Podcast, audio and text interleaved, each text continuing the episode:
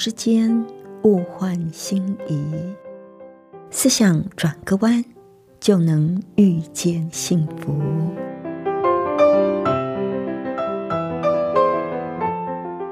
这里是希望之声，我是唐瑶，邀请您和我一起在今天遇见幸福。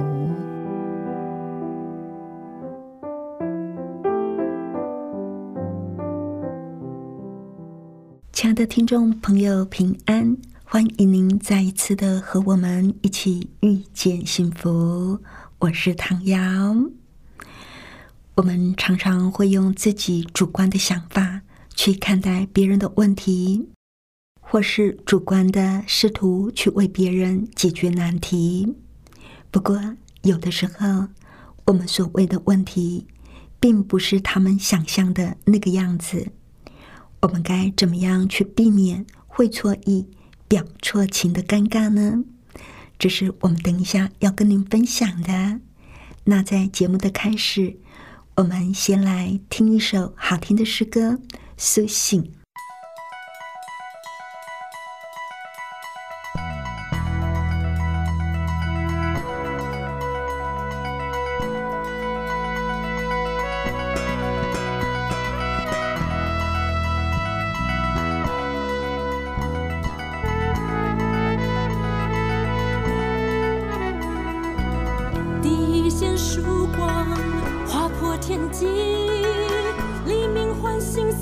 沉睡的生命，光明已来临，黑暗无踪影万物苏醒，自由占遍全地。复活的救主将要来临，保险能力接近尘封的心灵。光明的权柄驱走了阴影，心意更新，崭新生命开启。苏醒吧，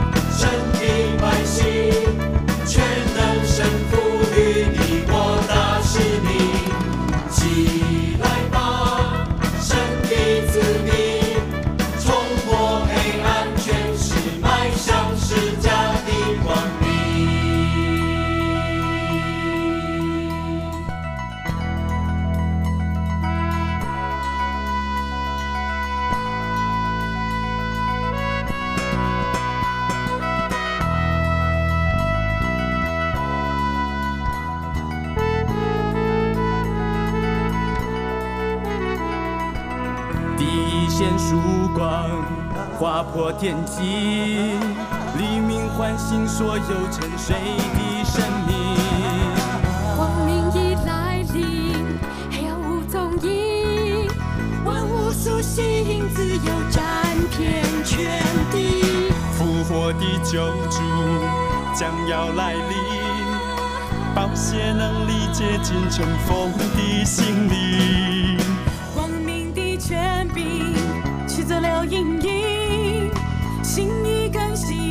新，生命开启。苏醒吧，神的百姓，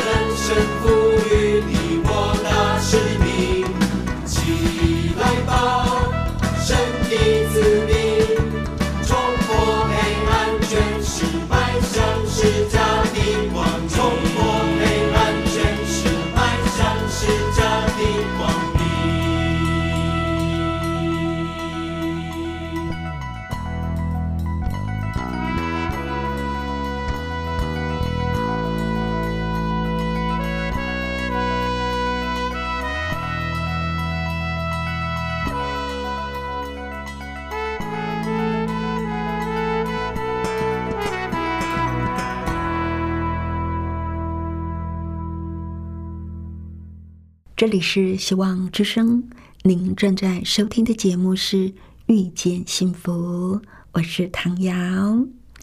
今天在节目里要跟朋友分享一个非常好听的童话故事《公主的月亮》。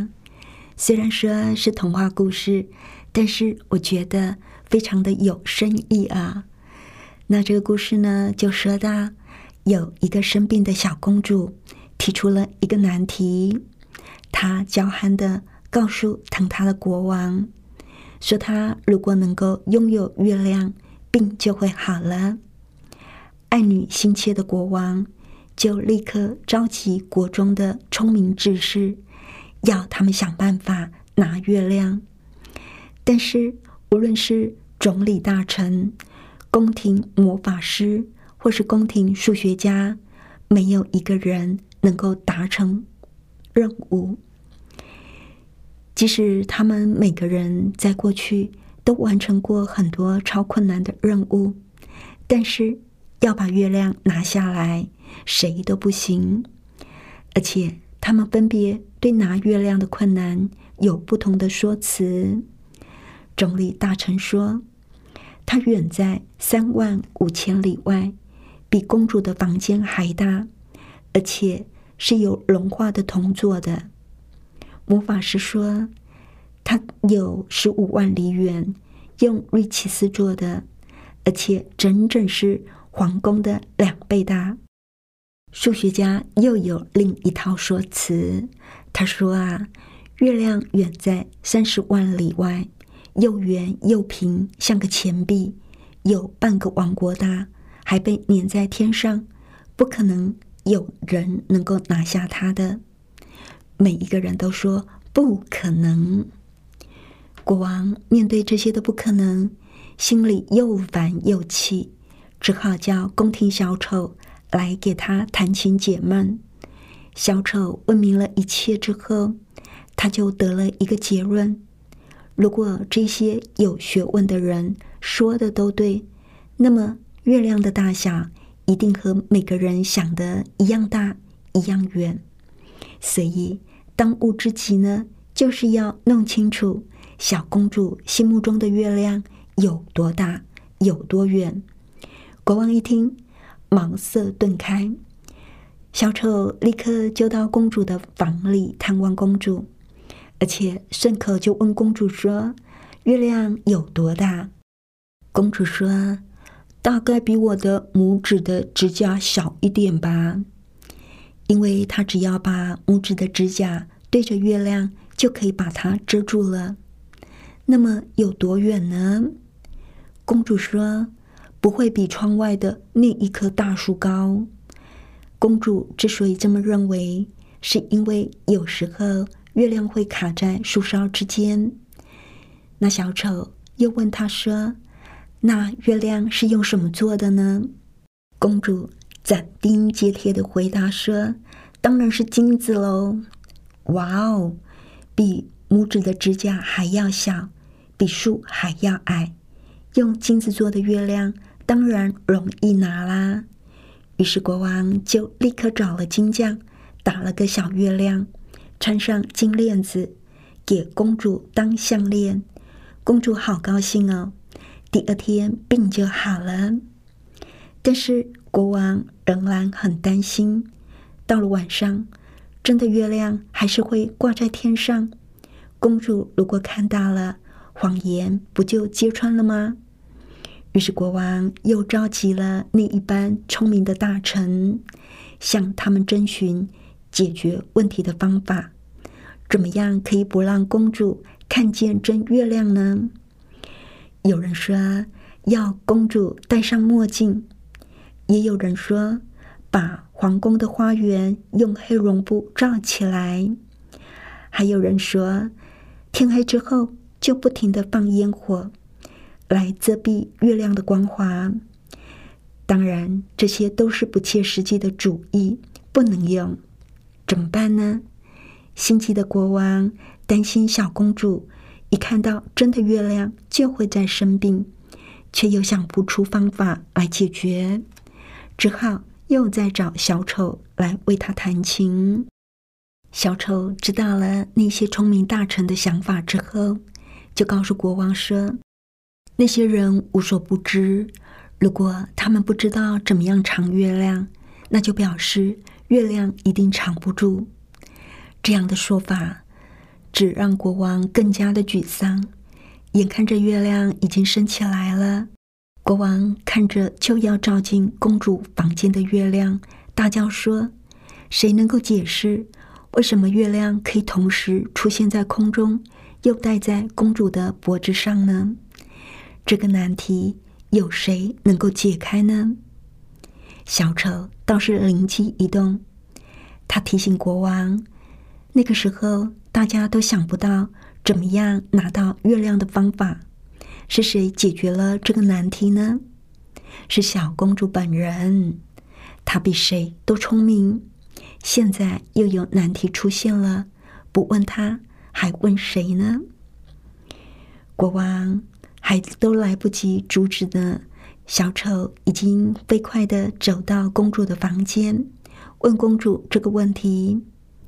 没想到。公主听了，哈哈大笑，说：“她笨，因为这个问题实在是太简单了。就像她的牙齿掉了会长新牙，花园里的花被剪下来仍然会再开一样，月亮当然也会再长啊！啊哈，看老了所有聪明人的问题，对小公主来说，原来。”根本不是问题，很可爱的一个故事吧？可能你会觉得这只不过是一个用来哄孩子的故事。你有没有觉得他在可爱当中也提醒了我们每一个人几乎都会犯的一个错误？那就是我们总是会自以为是的以自己的观点。去体会别人的意思。当小公主提出要月亮的时候，每一个人心里所想到的月亮，全都是自己心中的月亮。没有人想到小公主心里头的月亮是个什么样子。之后就以自己的想法否决了公主的想法。殊不知，公主心中自有她对月亮的定义呢。当然了，两个月亮的问题也是足智多谋的国王自己的想当然尔，以为一定会出现的问题。每个大臣也都以自己的思考模式、想法想解决这一个难题。殊不知，公主自有一套自己的定论，这个问题根本都不存在呢。成人世界中的我们，何尝不是这样呢？我们总是主观的去看待别人的问题，主观的试图为别人解决困难，殊不知，在别人的心目中，我们所谓的问题，根本不像我们以为的那样，甚至是根本都不存在。我们只是庸人自扰而已。而在一般的人际关系当中，我们因为主观的揣测别人的意思而会错意、表错情、无事生非的例子，更是不胜枚举。这个可爱的故事可以给我们深刻的提醒。当然，故事里的小丑实在是一个冷静、具有透视力、大有智慧、高 EQ 的一个人。不是吗？下一次真的碰上有人向你要月亮，先别慌，问问他想要的是一个怎么样的月亮，说不定你也可以帮他摘一个呢。我们自以为的问题，可不一定是别人心目中的问题哦。像有一位先生，他娶了一个没有双手的太太，很多人都认为他今后的日子。可有苦头吃了，因为像是煮饭、洗衣、买菜、带小孩这些家务事，都得他一个人一肩扛起。但是这位先生却不这样认为，他反而觉得他的太太是来帮助他的，因为他平常比较懒散怠惰，娶了这么一位太太，就不能够再懒了。非得变得勤劳不可。而且生了孩子之后，通常健康的太太有能力一手拉拔教养，做先生的往往都不知道孩子是怎么长大的。但是这一位身障的太太生了孩子之后，先生亲力亲为，才知道天下父母有多么的辛苦。这位先生有没有吃苦头呢？也许他是比一般有太太照顾孩子、做家事的太太辛苦多了，但是他却一点都不以为意，反而觉得这样正好能够改掉他懒散怠惰的习惯。苦不苦，辛不辛苦，是一个非常主观的感受。一个人如果觉得忙的有意思，付出的代价都会觉得很值得，再苦他都会甘之如饴，乐在其中。我们常常会用自己的人生经验、自己的价值观去套用在别人的身上，可是上帝把我们每一个人造的多么的独特啊！我们的好恶、我们的个性、我们对事情的看法，会受到天生性格的影响。也会受到家庭环境的影响，甚至是社会文化的熏染，更会受到信仰价值观的影响。我想到了一个活出信仰的人物，那就是保罗。保罗和其他的门徒在第三次宣教的旅程当中，来到了该萨利亚，他们住在传福音的菲利家里。住了几天之后，有一位先知从犹大下来，来见耶稣的门徒。他把保罗的腰带拿了过来，绑住自己的手脚，就说：“圣灵说，犹太人在耶路撒冷要这样捆绑这腰带的主人，把他交在外族人手里。”门徒们听到这些话。当然不想保罗冒这样的险，他们就和当地的人共同劝保罗不要去耶路撒冷。但是保罗却回答说：“你们为什么哭呢？使我心碎呢？我为主耶稣基督的名，不但被捆绑，就算死在耶路撒冷，我也都准备好了。”保罗为什么会有这种视死如归的精神呢？在《使徒行传》的二十章二十二到二十四节里，保罗说出了他的心声。他说：“现在我的心灵受到催逼，要到耶路撒冷。我不知道在那里会遭遇什么事，只知道在各城里。”圣灵都向我指明，所有捆锁和患难在等着我，但我并不珍惜自己的性命，只求跑完我的路程，完成我从主耶稣所领受的职分，为上帝恩惠的福音做见证。保罗最后真的在耶路撒冷的圣殿里被抓之后。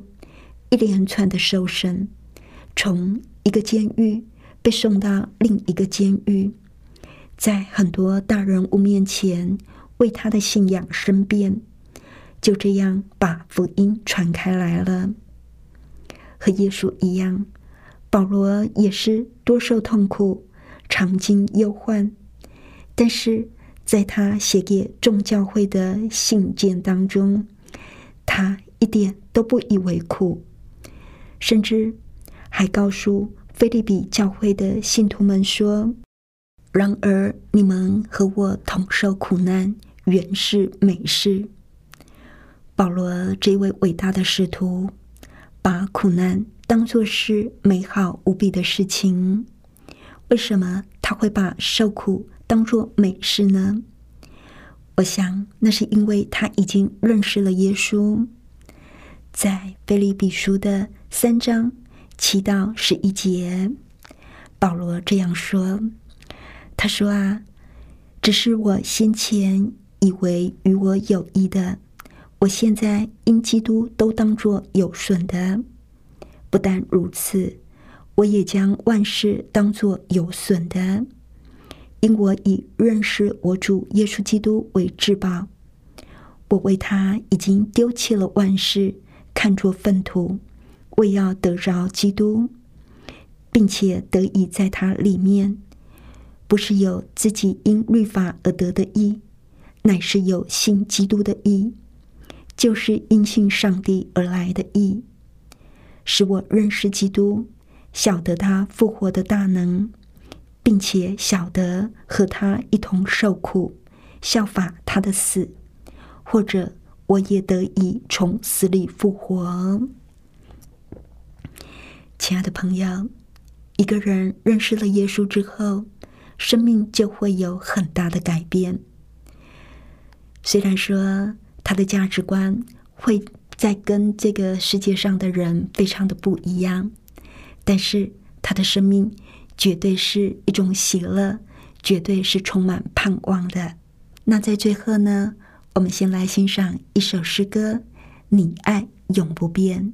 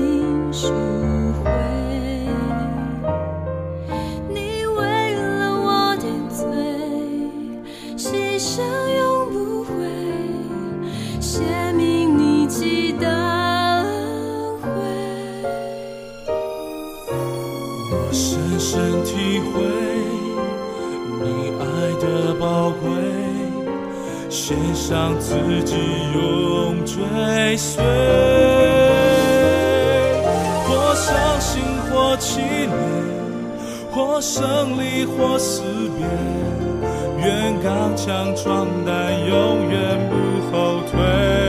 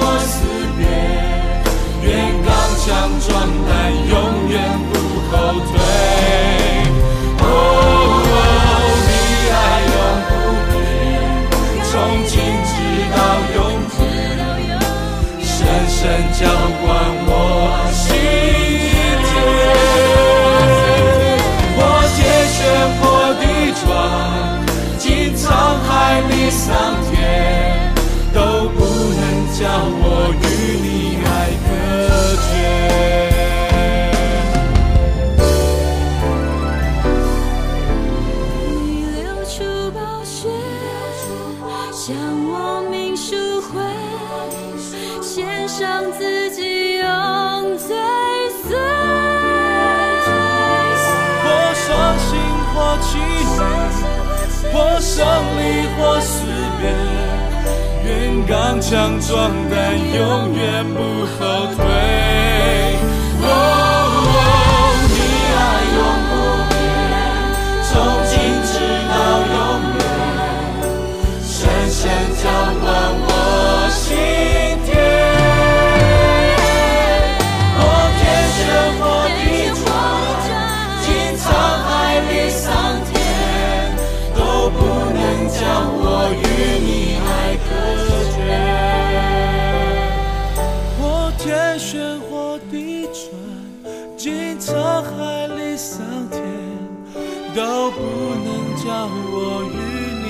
你爱隔绝。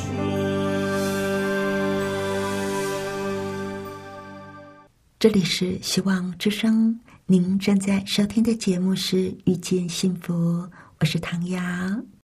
谢谢您收听我们今天的节目，愿上帝赐福您以及您的家人。我们下一次同一时间再会喽，拜拜。喜欢今天的节目吗？或是您错过了精彩的部分，想再听一次，可以在网上重温。我们的网址是 x i w a n g r a d i o 打 o r g 希望 radio 打 org，或是搜寻旺福村，也欢迎写信给我们分享您的故事。来信请写到 i n f o a t v o h c 打 c n